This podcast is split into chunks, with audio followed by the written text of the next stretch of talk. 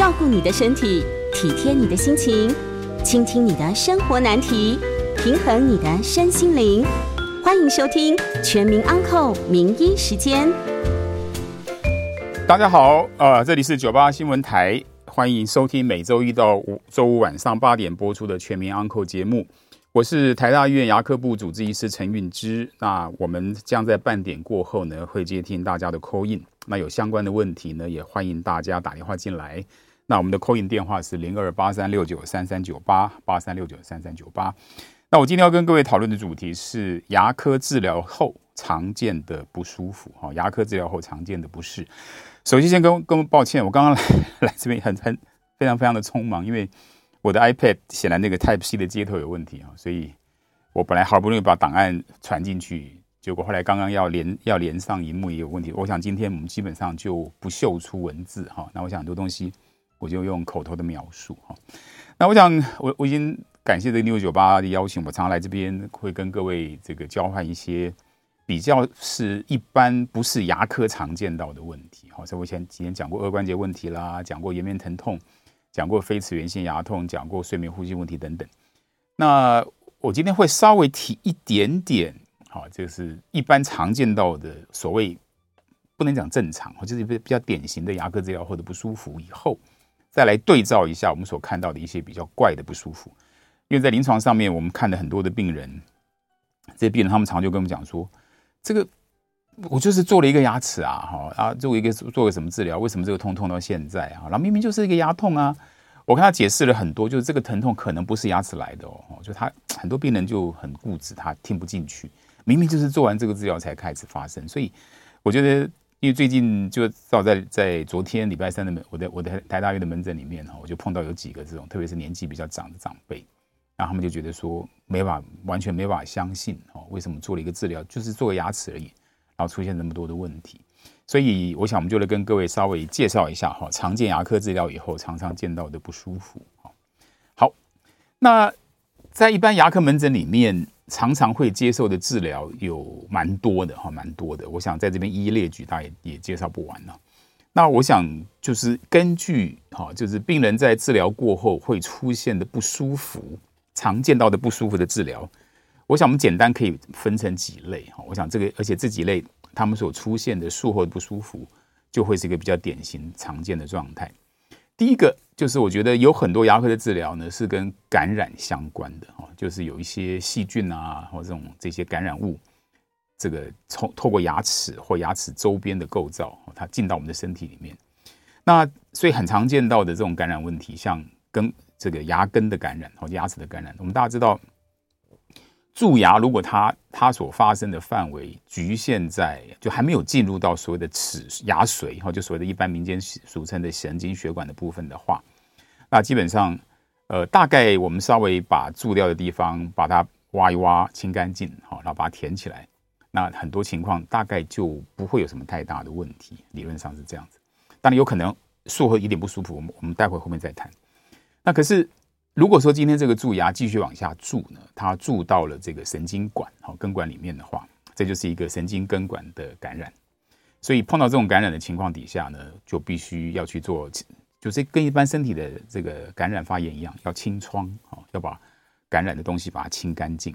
所以如果很多听众大概有经历过所谓的根管治疗的话呢，它就是把这个蛀牙已经蛀到神经根管里面去的话，要首先要挖个洞。然后有一些很细微，像锉刀一样的锉针，它要在根管里面去把一些，因为有很多感染的这些脏的东西、细菌等，它会贴附在根管的管壁上面，所以就是医师要花时间一点一点去把这个根管里面脏的感染的东西把它清窗清出来啊，然后清出来之后呢，最后再把这个根管把它回填回去，要填得很密合，之后再所这个挖的那个洞也必须要密合的很好，不然各位都知道细菌。的 size 非常小哦，嘴巴里面那些水口水水分子 size 非常小，所以你要封得非常非常致密，不然事实上有很多口内的脏的东西还是有可能会跑到牙齿里面去。所以常常见到这种呃跟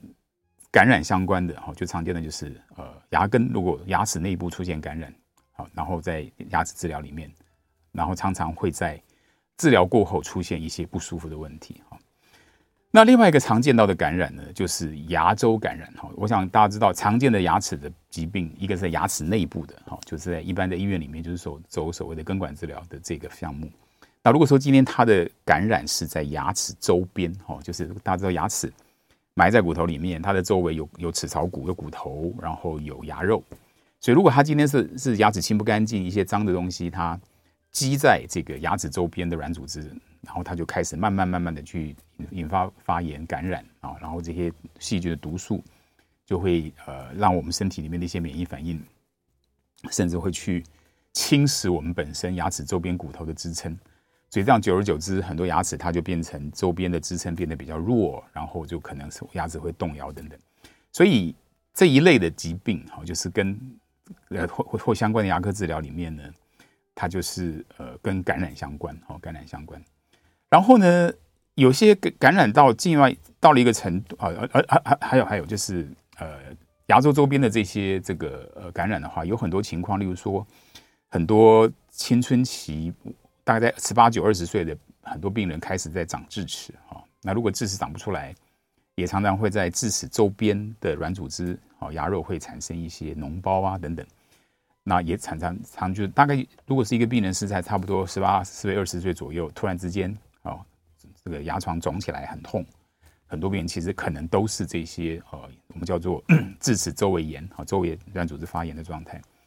然后呢，再来就是有些其他原因 造成的脓包啊，我想嘴巴里面有时候会出现这种状态，这个是跟感染相关的。然后呢，在做这些治疗的过程当中，哈，有一些跟感染直接有关，有一些跟感染不见得有关，可是就是需要去做一些侵入性的治疗。那嘴巴里面所谓的侵入性治疗，基本上就是要么多多半就是医师本身会用到用到刀这个东西，哦，他会用刀，例如说把我们的牙肉切开，然后有时候需要的话呢，会在牙肉里面的骨头做一些修整。那这样的状况，基本上常常碰到的情形就是说，例如说有些呃病人需要拔牙，哦，拔牙不见得有很多拔牙是因为这个牙齿高度的感染很脏，哦，他必须把它拔掉。那有些情况，例如说智齿它长不出来，可基本上没有太大的感染跟发炎，它就是把它切开哦。多半来讲，长不出来的智齿可能需要把牙肉切开。那现在的拔智的方法都是化整为零的方式，就是把埋在骨头的牙齿，我们把它切成好几个小块哦，用一片一片的方式把它拿出来。我在当学生的时候，那也很久很久以前，甚至比较老一辈的老师，好，那个时候这种。磨牙齿的工具没有那么多的时候，我们以前老师教的方法，事实上是用锤子，啊，跟砖子去把骨头打敲一片下来之后，再把牙齿挖出来。然后再来，呃，像很多牙周病，啊，它感染的牙周，然后它需要清干净，他们常就是把牙肉翻开，把牙根看得干干净净、清清楚楚，然后呢，就是把它哦做一些清创。那很多这个牙齿处理完了以后，比如说缺牙缺了一阵子。然后他需要做一些像植牙的手术啊，就是把牙齿也是把牙肉翻开，然后呢用钻子把骨头里面好，就像攻螺丝一样攻个螺纹，然后再把螺丝锁进去，做一个所谓的植牙手术。所以像这几种牵涉到感染，好，牵涉到侵入性的治疗，基本上像这样的手术、这样的治疗，大概在病人治疗完之后，一定会出现短暂时间的不舒服。那因为这个东西会牵涉到，我想可能在一般的民众会有一些在名词上面使用常常混淆在一起，可是事实上有很大的差异。因为我们常很很多人都提到，呃，他发炎哦，发炎。那事实上感染，例如说今天我们从前面提到，例如说他这个呃是一个没有没有感染的智齿啊，他并他并没有肿，只是因为这智齿长不出来。或者是这个牙齿已经拔了很久一段时间，骨头内部都复原的很好，我们需要去种一个植牙，所以基本上我们把牙肉翻开，把里面的骨头露出来，去然后是在一个接近好比较干净的，因为嘴巴里面很难达到完全这个无菌的状态哈，可是大致上是干净的环境，所以基本上像这种情形就比较不不是一个感染状况所做的东西。那一般来讲，我们做很多这些治疗哈，第一个治疗就是你先不管它有没有感染。一定会出现一种东西，称为叫做组织反应。哦，就是我们今天我们扰动一下我们身上的组织，你可能，例如说今天，呃，刀子划了它一下，或者是像根管治疗，有时候这个在牙髓里面，好清一清，或者是今天在这这个牙周病医师他在这个牙牙齿周边刮一刮，好会碰到一些牙肉啊等等。那在还没有提没有牵涉到细菌进入到身体之前，其实我们的身上的组织一旦被扰动啊，或者是有一些这个侵入性的伤害，那基本上它就一一定会产生某种程度的发炎。这发炎的目的很简单，就是身体要么就是呃，它要要要这些有有伤害的组织，它要让它愈合的好一点、快一点，所以它需要从身体各处送来很多的去修复这些构造的原料。所以那个地方血管会增生，突然间会变得比较肿，因为有很多的血流变得比较好。这个现象叫做发炎。哈所以发炎会出现红肿、热痛，事实上是生理上面很重要的现象。所以。有很多的牙科的治疗，哈，没有牵涉到太深入，可是基本上就是有一点点，啊，在治疗过程当中伤害到一点点，啊，这个无辜的周边的组织，就会出现一些我们称为刚刚所提到的这个叫做组织反应。那组织反应多半讲很可能就是差不多两天三天，哈，一点点肿肿的，哈，轻微痛痛的。那一般这种疼痛大概就吃，有时候需要的时候吃点消炎止痛药物，哈，有时候你不理它，大概三天、四天、五天。身上慢慢慢你就发现到，哎，这疼痛越来越越轻微，没事。像这种状态就是一种正常的组织反应。所以如果说你今天各位像听众或观众朋友，如果说你做了一些牙科治疗完之后回到家，好，就是这个治疗的部位有一点点怪怪的，哈，胀胀的，刺刺激刺激的，然后大概三五天，然后有时不舒服，吃一点点消炎药，哎，好像它很快症状就会缓解。像这样的问题都不用太担心，这是一个很典型的组织反应。我想这个都不用担心。那如果说今天，在做这些治疗的过程当中，要么哈就是这个治疗的本身它有很这个，例如说这根管本身就是感染的很厉害，所以我们这个这个牙我们牙科医师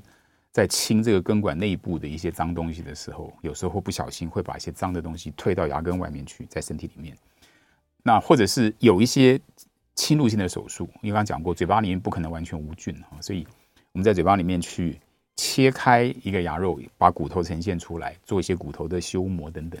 那因为这个开放性的伤口，即使你把它缝得很好，因为嘴巴里面其实多少都含有不同程度的细菌哈，所以这种情况之下，我们会 因为防止它这个细菌感染恶化，或者预防它感染，所以我们会给一个东西叫做抗生素。很多在民间会认为抗生，我我碰到很多病人，他会把抗生素跟消炎药分不清楚啊，甚至有些病人。他就是觉得哪里不舒服会痛啊，那我就把抗生素吃一吃。我就觉得很奇怪，问题可能很多观众听众觉得是一个很奇怪的现象。可是事实上，在我的门诊里面有不少病人是这个样子。反正家里面备了很多的药，他搞不清楚。反正一般如果说病人这个有些疼痛不舒服哈，很多医师就是啊，就是把消炎止痛药给他，把抗生素给他。所以事实上，如果你不是一个感染的状态，是不需要吃这个东西。所以一般来讲，如果说今天是接受这种比较。稍微大型一点的手术，把牙肉翻开，哦，或者这个再做一些这个拔智齿、拔牙，好修一修骨头，或者是植牙，它在骨头里面会钻钻宫螺纹，钻一些洞。像这些在骨头里面这种开发这种伤口，它本身我们就要防止它感染，好，而且这个组织伤害反应会比较强烈，哦，红肿热痛会变得比较严重。所以像这种情况底下，多半一个礼拜左右，就像很多人拔智齿，啊，可能一个多礼拜不舒服。我认为这些现象都是合理的东西啊，所以有些病人，就像有些就像有些我觉得颞颌关节疼痛的病人来找我，然后他正好在来找我前几天有拔过牙，我就跟病人讲说，你这时候来，我们去去诊断诊断你的颌关节问题有没有变得比较严重，是完全没有没有是是不合适的，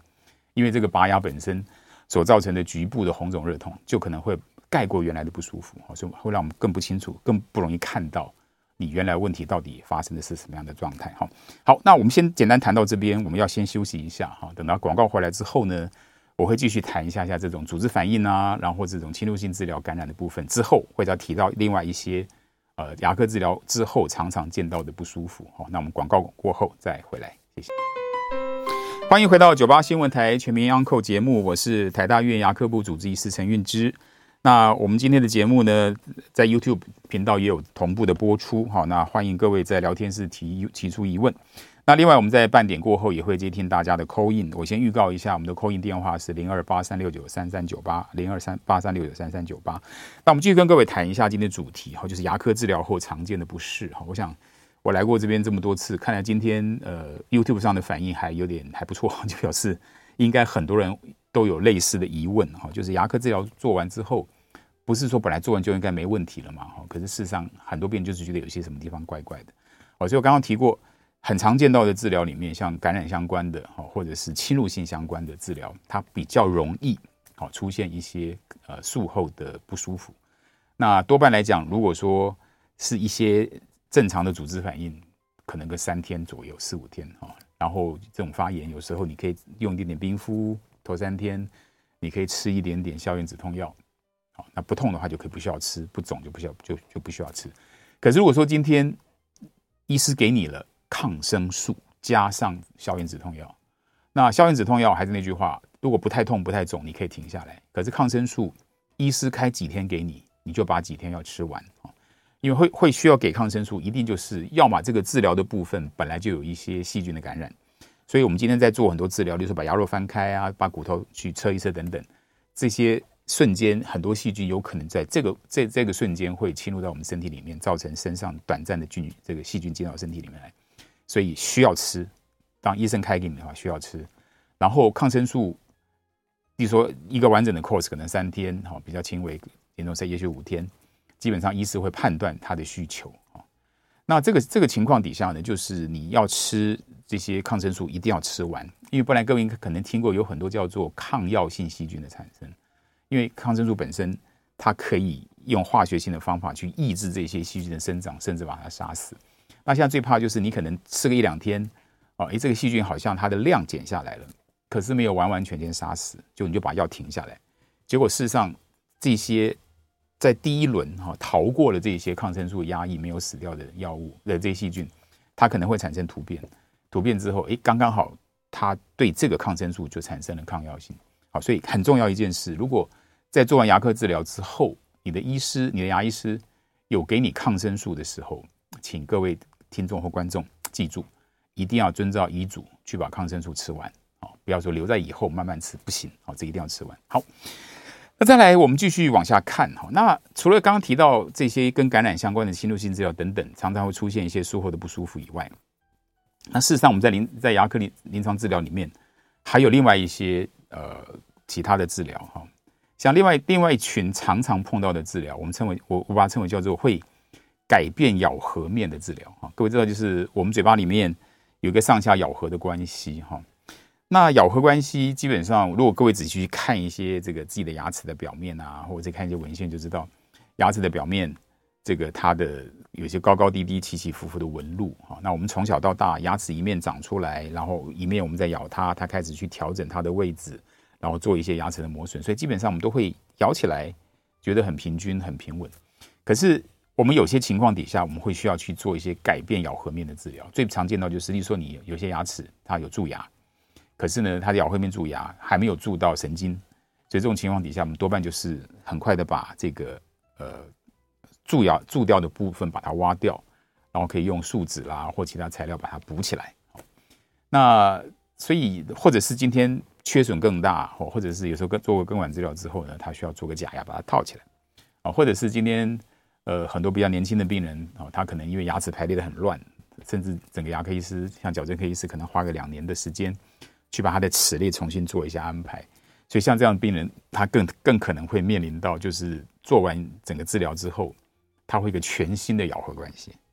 那这种情况底下，会发现，假设他是二十岁时候做矫正，他过去二十年，他每次吃东西上下怎么咬，他他根据他以前的这些咬合经验，他知道该怎么做这件事。可是他做完矫正之后，嘴巴里面是一个全全新的咬合关系。所以有些病人会一开始觉得，诶，可能会觉得怪怪的，哦，他可能要去学习等等。所以这种有牵涉到牙齿咬合面改变的治疗，他就有可能有些病人说不定就会发现，嗯，怎么咬起来怪怪的？那有可能会这个样子，就像你可能穿一双新的鞋子，刚开始觉得好像什么地方不太对，那短暂的一点点不太就有点奇怪的这种咬合感觉是有可能发生的哈。那也可能有些病人就是。做了做了一个假牙之后，发现哎，奇怪，怎么的？一天到晚吃东西、讲话的时候呢，我的脸颊会被咬到，我的舌头会被咬到。因为我们吃东西的时候，我们的食我们的舌头跟脸颊会把食物从两侧集中在牙齿表面，啊，所以它我们我们嘴巴张开，然后在某些过程当中要咬坏的过程，我们的舌头跟脸颊会把食物往中间推，推到牙齿快要咬到的时候呢，我们的脸颊跟舌头就要就要移开。那今天你可能做了一个新的牙齿，它的一些宽度啦，哦，它的某些形态，也许跟以前在做假牙之前或改变补这个牙齿之前有点不太一样，就有可能一开始。我们的舌头跟脸颊比较不能，还没有完全适应到哦，它的形态要怎么样去？什么时候舌头脸颊要要进来？什么时候要离开？好，所以如果短暂的时间会出现这种咬到舌头、咬到脸颊，可是稍微注意一下，稍微这个学习一下，也许就是三五天、一个礼拜过去了，没事就没事哦。然后或者是，所以这种改牵涉到咬合面改变的这种治疗，如果就是短暂的时间出现一些不舒服。我们也觉得，就是身体里面正在学习如何使用你现在嘴巴里的假牙，好，因为假牙有时候是需要学习怎么用的。那如果说今天在这些治疗哦过程之后，很长一段时间都觉得这个牙齿怎么用起来，比如说咬起来左右两边高低不太一样啊，啊，或者是咬起来空空的啦，哦，或者咬起来很重啊，或者刚提到什么脸颊咬到、舌头咬到问题一直不能解决。那这个情况底下，我一般认为，如果超过一两礼拜都是如此的话，就很可能是不是有其他的问题需要去处理啊？去去去检查，包括这咬牙齿的设计是不是有状况？还有一个很麻烦的问题就是，是不是我们本身病人的，我们后面会稍微谈到这个事，就是我们本身的一些神经协调啊，是不是本来就不是很好啊？因为特别特别是有很多呃会需要去做假牙的病人呢，年龄都是稍微偏大。那我们最近在在我们的门诊里面花了很多的时间在关心颈椎啊、肩颈肌肉跟下巴松紧度的影响。我们也也碰到有些病人，像一些年纪比较大的长辈，当他的颈椎退化啊，那我们就发现有些病人他会觉得，哎，好像为什么突然间我的牙齿左右两边咬的轻重不太一样？我牙齿没有做，我我没有做假牙啊，可是为什么突然间觉得左边咬不到，右边咬的比较重？就我后来发现有，我们临床也慢慢陆陆陆续续发现到。这种颈椎周边肌肉松紧程度不太一样的病人，啊，甚至颈椎本身出现某种程度退化的 case，我们这里也看到这些病人本身对牙齿咬得轻啊、咬得重这样的一种感知，其实是有问题的哈。我想这个是就比较复杂的状况。所以我刚刚说过，就是如果说今天改变这些牙齿的咬合面，然后它可能出现一些短暂的这种呃咬起来怪怪的感觉啦，哈，或者是高低差一点点。我觉得这个部分如果是一个短暂，大概几天一两个礼拜没事哦，越而且越来越好，我是觉得就不用太担心。那可是再稍微提一下，就是在小范围改变牙齿这件事情，比如说今天就是蛀牙，我把蛀牙挖掉，然后补上一些东西，有些情况会碰到一个比较麻烦的事，有些病人会说，我补了这个牙齿之后啊，本来没事的，好像好像喝了酸的东西，喝了冷的东西会变得敏感。这也是常常会碰到很多，就牙齿本身有稍微车一车磨掉一些情况底下会碰到的问题。那这个情况就变成说，有可能就是假设是补牙发生的话，哈，就是因为在补的过程当中，我们挖掉了一些东西。那如果它本身蛀牙的部位比较深，所以可能有些呃，也是组织反应，哦，身体牙髓的组织反应。那有那可是也有一些情况是，例如说在补上一些牙齿的时候呢，因为补上去的这些树脂。跟牙齿之间的缝隙如果没有填的很实，哦，有些细缝在，那当然就变成有问题，哦，所以一般来说，如果今天真真的做了一些这种牙齿，你磨掉一些牙齿再去做修复的过程当中，如果出现了这种对冷热、哦酸甜有敏感的话，那基本上我是觉得可以观察一下，哦，如果短暂的时间，然后你可以用一点点所谓的去除敏感的牙膏，哦，因为有含含一些比较高的氟的量。所以很有可能你做了这些处理以后，哦，它很快的这些敏感的程度就会慢慢慢慢缓解。那我想各位就不太需要太担心。好，可是如果说今天这个做完这些治疗之后呢，这种酸痛的感觉一直维持很久的时间，那也许真的就必须要跟你的医师谈一下啊。这有几种可能性呢？有原因很多啊，例如说你原来蛀牙做的已经非常非常深了，那也许你的医生想说，那我们试试看，先不要走到根管治疗的这个程度，啊，就把牙齿试着细图把。蛀的东西挖干净，然后可是问题是，它实在是原来伤得很深，哦，这样的想要去救这个牙齿的活性救不了啊，说不定很可能就必须要走上根管治疗的路。那或者是今天如果说就是刚刚所提到的牙齿，也许是它的缝隙之间哦填的没有很好，那也许就必须跟你的医师讲，搞不好他需要重新再补一补啦，等等状况。然后造成这种酸痛，还常常会碰到另外一种很常见到的状况，就是我想很多呃病人都会一段时间去洗牙，也有很多病人会抱怨洗完牙齿之后牙齿会变得很酸哦，因为牙齿本来发炎的厉害，牙肉很肿，它会盖在牙牙根上面比较多。那洗完牙之后呢，这些发炎缓解，然后牙肉肿的牙肉收缩，然后就有一些牙根，就像很多人。牙周病处理完牙周病治疗之后，会发现牙齿变得很长啊，实际上是因为它的牙肉缩下来，那牙肉缩下来，有一些牙根暴露出来，然后就变成是一种酸痛的酸软的感觉。我想这个也是常常见到。如果短时间没事啊，如果长时间就要去思考，有没有其他的方法，例如说可能要请医师涂氟啊，或者是各位一般碰到冷热酸痛的情况底下，如果没有别的问题，只是术后的不舒服，就可以用一点点所谓的抗敏感的牙膏，哈用这些氟。在你的牙齿或牙根表面上面形成一个保护膜，好，所以大概就是常常见到的状况。好，那在这一段呢，我们就先提到这个地方，我们先进一下广告。那我们接接下来之后接听大家的口音。啊，好，我们见。欢迎回到九八新闻台全民安扣节目，我是台大医院牙科部主治医师陈韵之。接下来我们就接听听众或观众的口音电话。我们的 call in 电话是零二八三六九三三九八。那在 YouTube 频道上面有同步直播。好，那我们先先先接听第一通林先生的问题。林先生在线上吗？哎，是陈医师晚安。哎，你晚安。跟您请教一下啊，这个小朋友啊，嗯，他们有这个乳牙跟成人的恒恒齿嘛？嗯嗯哼。还有些比较忙碌，没有时间帮小朋友做清洁牙齿的家长，或许他们都会说。啊，反正孩子以后还有第二套的成人牙齿啊，是，到那个时候再顾就好了。那我想请教的问题，第一个就是说乳牙哈，嗯，没有照顾好，对这个孩子他往后的成人牙齿会有什么样的影响？好，那第二个问题是说哈，嗯、我们这个都知道说这个植牙的这个植牙体，它跟我们自然牙比较起来，它比较没有那个牙周韧带，所以。咬到硬的东西，可能就会有一点影响，感觉不是很好这样子啊。嗯。那我想请教的就是说，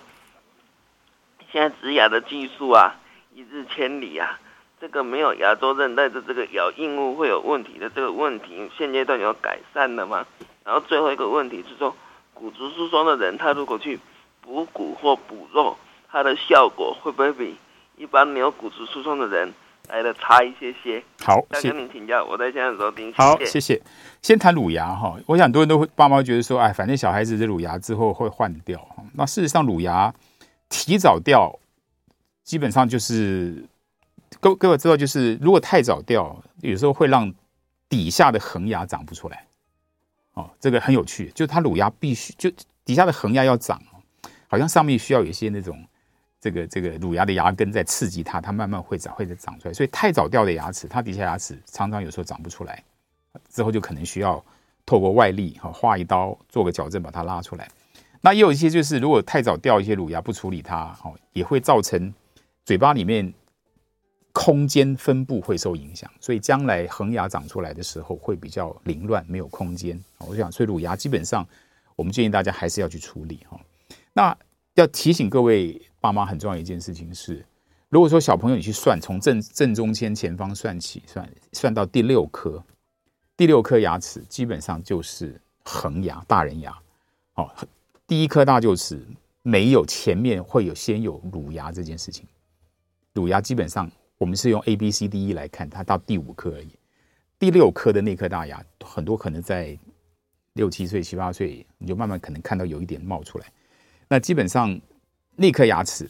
是恒牙，所以很多爸妈会觉得说啊，那是个乳牙坏了没有关系。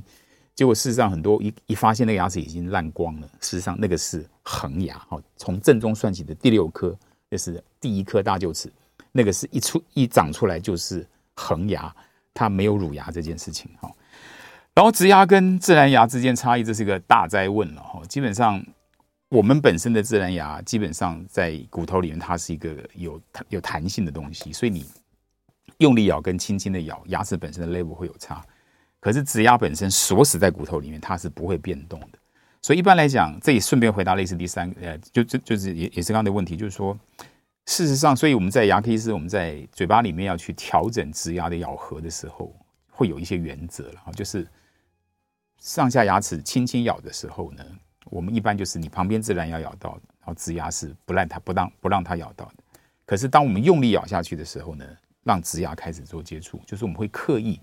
把植牙本身的接触的力道跟它发生接触的时间会往后延一点点。所以如果说今天这个咬合调整的好，然后病人本身它的周边的骨头啊、肌肉啊没有什么太大问题的话，基本上植牙咬起来。不见得每个病人都会觉得说跟自然牙的差异有很大，我必须先这样子说哈。所以，然后骨松、骨质疏松基本上呃，确实在牙科里面会是一些问题啊。我们慢慢发现到有很多在第三世界国家的一些研究，其实有些骨质疏松病人的牙齿好像牙周也可能坏的特别厉害。然后如果说今天是一个长辈牙齿都拔掉，带一个活动假牙，活动假牙底下它所压到压的骨头实在是骨质疏松的话。那这些骨头的破坏速度也会比较快一点点。那你说补骨，前面也提过，其实完全全面性的骨质疏松其实没有补骨这件事情哦，它只能吃一些我们说的补骨的药物，就是把骨头变得硬一点点。我想这有又有很多其他的问题了，我想这个就跟骨科医师好好讨论一下。好，那线上有位潘小姐，来，潘小姐在吗？喂，潘小姐，潘小姐不在线上哈，好，没关系哦，所以。也就是骨质疏松来讲，这是一个哦。来，潘小姐，我在，哎，我在。好，来，请说。你好，王问我问题。好，来，林医生你好。是我妈妈六十岁，她做了一根假牙。嗯。她目前她的牙根会动，嗯，会流血，嗯，而且牙龈外露，嗯。那现在她请教的是，假设我妈妈把这根假牙拿掉之后，嗯，如果在不拔牙根的这状态下，可以把牙龈治好吗？那治好后，可以在原位再做一根假牙吗？那请问有哪些治疗方式呢？还有牙周式牙膏的用法是要涂在牙膏上，还是牙齿上，还是牙龈上？好，第二个问题，嗯、请问一根假牙使用期限是几年？我妈妈这一根已经用十年了。还有最后一个最重要的问题要请教您。嗯，听我的同学说，在高雄有一个老牙医，只要牙根有三分之一的长度，他都有办法补蛀牙或做假牙。请问是真的吗？因为高雄太远了，否则我妈妈都想去高雄找这个牙医了。想请教陈医师，请您帮助我们。好，谢谢。哇，这个问题有点，我们先先回答一个比较容易的第二个问题了哈。一般来讲，假牙真的是一个有寿命的东西啊，可是它的寿命其实往往不见得是假牙本身坏掉，而是它假牙底下的这些牙根啊，它的牙齿可能会因为蛀牙或者牙周病的关系破坏掉。因为很多牙齿你磨了它，哦，做了牙套在上面。它的清洁工作就会比较困难一点点，而且在磨的过程当中，它就可能有一点呃受伤，或者是有很多是做过根管治疗之后再去做的假做的牙齿，那个牙齿因为抽过根管，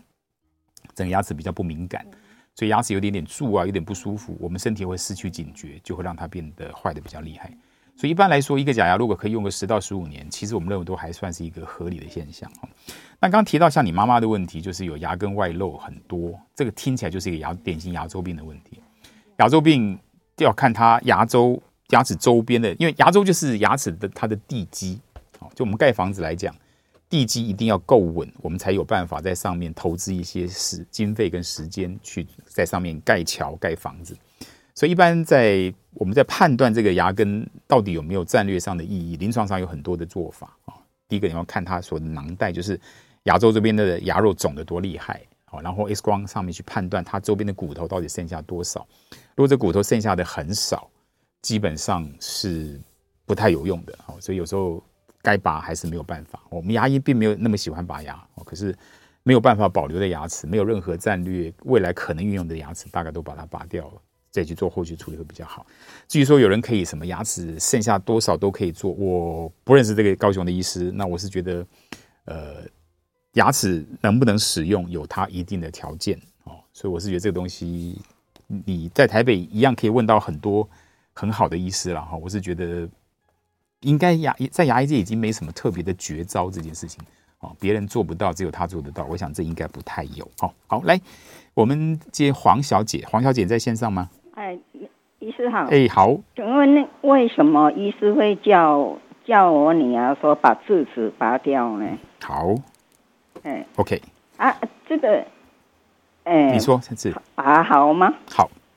这个一一直有这种说法了哈，就是说，因为现代人类在在演化上，因为我们可能吃东西也吃的比较软哦，然后比没有吃太使用我们的一些这个这个咀嚼系统，所以现代人的下巴越来越小，这个有这样一个趋势。那牙齿本身要有足够的空间才长得出来。那因为在智齿之前，所有的牙齿大概都把可以摆放牙齿的位置都占满了，所以常常到智齿，好，就是他很多在差不多十十十十六七八岁那个时候，就他要长呢没有位置了，好，因为我们的下巴这个骨头前方一段是横的，到了后面它是垂直往上长的，所以如果说今天这个骨头它所剩下能够长骨头的位置，已经是在。水平到往上长中间那个交界的位置，那个地方骨牙齿怎么长都长不出来。那长不出来会有很多的问题哈。第一个，那个地方比较急性问题就是那个牙肉可能会肿，就是我前面跟各位讲过，有些个跟牙周感染有关，就是我们称为叫智齿周周围炎哈，就是智齿周边它可能就稍微长出一小块，好撑出一小那有一小块的牙齿撑出牙肉来，可是其他地方因为都有骨头挡住，它长不出来。所以那个地方清也清不干净，然后常常会发炎、会化脓，好然后然后再来智齿有一个更麻烦的东西是，因为很多智齿它既然长不出来，它就可能在骨头里面会转向，它多半会变成转成水平的或或斜斜的方向，它常常就会靠到它前面那颗牙齿。所以我们我们常常看到一些很让我们很不想见到的状况，就是很多病人来，结果这个智齿呢长不出来，它造成前面那颗牙齿蛀得非常非常厉害。所以出了出了问题之后，就发现智齿也留不住啊，然后他后前面那颗牙齿也蛀到很严重，没有办法救。所以有些病人很难接受这个现事实，就啊，我怎么一口气最后两颗智齿必须要拔掉，最后两颗大牙要拔掉哦。所以事实上拔智齿一定有它的理由哈。那当如果说今天有些人是他的下颚骨比较大，所以他本身那个牙齿排列上去的结果，好像我本身。我的四颗智齿都在啊，我因为我我长得比较壮，我本身的那个颚骨比较大，所以我本身从小到大我没有出现到智齿长不出来造成问题的像的的状况。可是我说过，现代人可能因为演化上面吃东西吃的比较呃柔软哈，肌肉没有刺激，所以骨头就变得比较小，所以这种智齿是需要拔的哈。那我们再先进一下广告，那广告回来之后呢，我再接听大家的 call in 哈。那我们广告回来再见。欢迎回到九八新闻台全民安扣节目，我是台大医院牙科部主治医师陈运之。那我想我们在最后这个 section，我们就很快再接听一下各位听众的 call in 电话。那林小姐在线上吗？哎，你好，来，你好，请说。智齿不拔有没有关系？呃，如果它的位置真的不好，又会清洁不了，又影响到你前面那颗牙齿的清洁的话，在这个情况底下，建议大家要拔。好，可是如果说你都已经长出来了，也不痛，好，然后清洁清洁的很好。那没有必要拔它的地方了哈，智齿本身是长不出来，影响到周边的卫生跟健康才需要拔。我刚刚说过，我本身四颗智齿都在，哦都在，所以如果你的空间够，没有产生其他的影响，哦不会闷痛，不会造成前面牙齿清不干净，基本上是不见得一定需要拔的哈。来，林先生在线上吗？哦，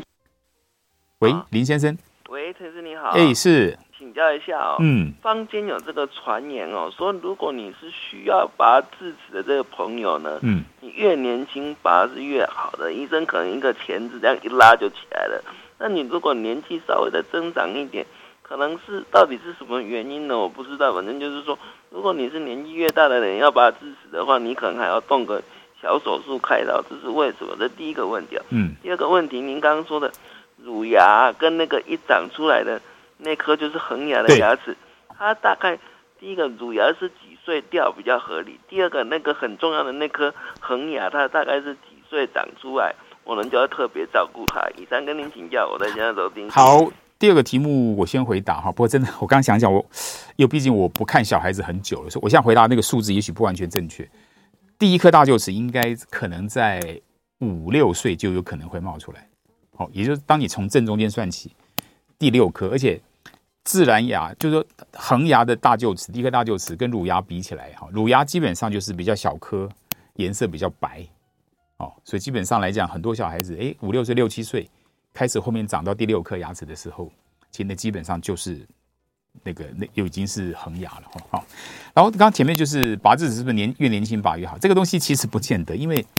本来那个造造牙齿萌发的顺序，那智齿本身就差不多在十六、十五六七八岁那个时候，看每个病人的骨龄不一样，它就会那个时候是正在长哈。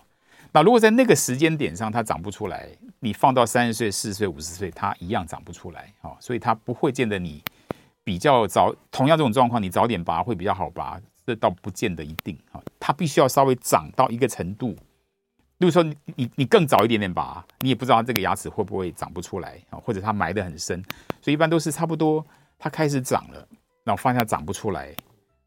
如果那个时候造成不舒服，那时候去拔它，基本上跟年龄大概没有太大的关系了哈。我想年纪大大，你年纪更大一点点，可能就不。真的有些特别理由需要去拔它的时候，搞不就他的身体状况变得比较差，年纪大的人本来就复复原能力比较差，所以我是觉得应该没有所谓该拔的时候早点拔，没有这回事哈。我想这个东西应该是一个误传，这是坊间的误传哈。来，张小姐在线上吗？哎，你好，请问一下，那个固定假牙为什么里面的牙齿会呃蛀掉哈？然后呢，蛀掉以后，那医生他就把我那个蛀掉的牙齿拔掉，没有拔掉，就是把那个外露在外面的去掉，他不敢。啊，他说我是骨质疏松，他不敢拔。嗯，那要怎么办呢？啊，好的，好，那个，因为我刚讲过，就说呃，很多固定假牙，好，这这为什么说我们现在的牙科医师在现代的一个医疗科技里面，我们为什么比较喜越来越喜欢植牙这件事情？哈，就是因为传统上面，如果牙齿本身，呃，它。有一点点，比如说做牙桥，哈，它有点不好，我们就开始在牙齿上面去磨一圈，因为假牙本身你要套在牙齿上面，要做的跟原来大小一样，你一定是牙齿要磨掉一圈。那第一个磨牙齿磨掉这一圈的过程当中，我们用钻石钻针，哈，在高高速转转速底下要喷水，然后本身要很要有很好的这种冷却。有时候如果这个冷却不好，牙齿会受伤的比较重，然后再来有很多。你要去做这个假牙前，它搞完本来就是有一些蛀牙，也许没有挖干净，这是一种可能。然后再来，牙固定假牙套在上面，好，那基本上那个假牙本身细菌当然不会住，可是假牙跟牙齿中间有个有个界面，好，那如果这个界面本身它呃刷牙没有刷得很好，好，那这个界面本身那个地方也就容易产生新的蛀牙。那因为有很多做固定假牙的牙齿，它本身可能先前做过根管治疗，做过根管治疗的牙齿，它基本上没有感觉，嗯，真的蛀的它也不会痛，好，所以就很多的病人呢，可能就是觉得说，哎，我这个假牙我不用清洁，这是错的，哈，我清或清洁的不够好，然后它本身又产生了一些蛀牙等等的状况的时候，你因为因为你身体里面没有一些不舒服的感觉，所以它基本上它就蛀掉了，啊，它就蛀掉了，所以。假牙底下的牙齿，它是会蛀的，好，所以像张小姐今天这个问题，也是提醒各位听众要很注意，知知道这件事，哦，假牙底下的牙齿它也是会蛀的，只有有很多情况底下，因为那牙齿本身可能跟抽过神经，它已经没有这些对于呃冷热啦一些蛀牙的一些疼痛的感知能力，所以它可以蛀得很厉害很厉害，我们一点疼痛的感觉都没有，后来发现它有问题的时候已经太晚。然后再来，刚刚就提到，刚刚也提到一个比较麻烦的东西，就是所谓的骨质疏松造成的这个骨坏死的问题。这个其实是最近十几年来哈，大概对在牙医界或者整个医界很越来越重视的题目哈。因为就是很多病人呢，因为骨质疏松的关系，哦，他是吃了一些某些治疗骨质疏松的荷尔蒙。那这个，因为我们知道我们的骨头有两种细胞哈。至少两种细胞，一种是会把旧的骨头吃掉的细胞，新陈代谢嘛，旧的老的骨头吃掉。然后呢，有一个造骨细胞，就会把新的骨头把它制造出来。那有很多骨质疏松的治疗的药物，它基本上就是会抑制我们身体里面去把这种代谢需要代谢掉的旧的骨头把它留下来。所以这样的骨头，它的本身的质比较差，哦，然后血液循环比较差。所以这样的骨头，现在最怕的东西就是，如果我我前面讲过，有些牙科治疗是侵入性的，就是你要把牙肉翻开，你可能在骨头上面要去钻洞等等。一般如果是吃了某些这种骨质疏松药物的病人，就很麻烦，他的骨头一旦好，因为感染进去，或者是外伤的方式，在骨头上面有挖洞啊，有钻洞。那这些骨头因为本身它就是本来应该被代谢掉留下来的牙齿，它的条件比较差，所以身体的免疫能力会，这个骨头的局部免疫能力对这一些外来的伤害或者感染没有很好的防御能力，所以这就会出现一种叫做呃骨质疏松药物所引起的骨头坏死。好，所以我们就会看到有些病人，例如说植牙，他去植，或者是因为呃做了这些吃了这些骨质疏松的药物之后，动了一些拔牙的手术啦，或甚至是牙齿感染，就造成整个那个受受伤部位会一整块的骨头是坏掉的。哦，那有时候就必须要要去清创，把它清干净，慢慢处理。有时候处理起来是很复杂的事。那台湾像我我的在台大医院有个同事叫李正哲教授，他基本上就是在做这些呃骨坏死的这些治疗上面很有经验。那我一直知道，好像如果病人本身没有一些骨癌的疑虑的话，现在有一些新一代的也是比较贵的一些骨质治疗骨质疏松的药物，好像可以反转这些事情。我想这个东西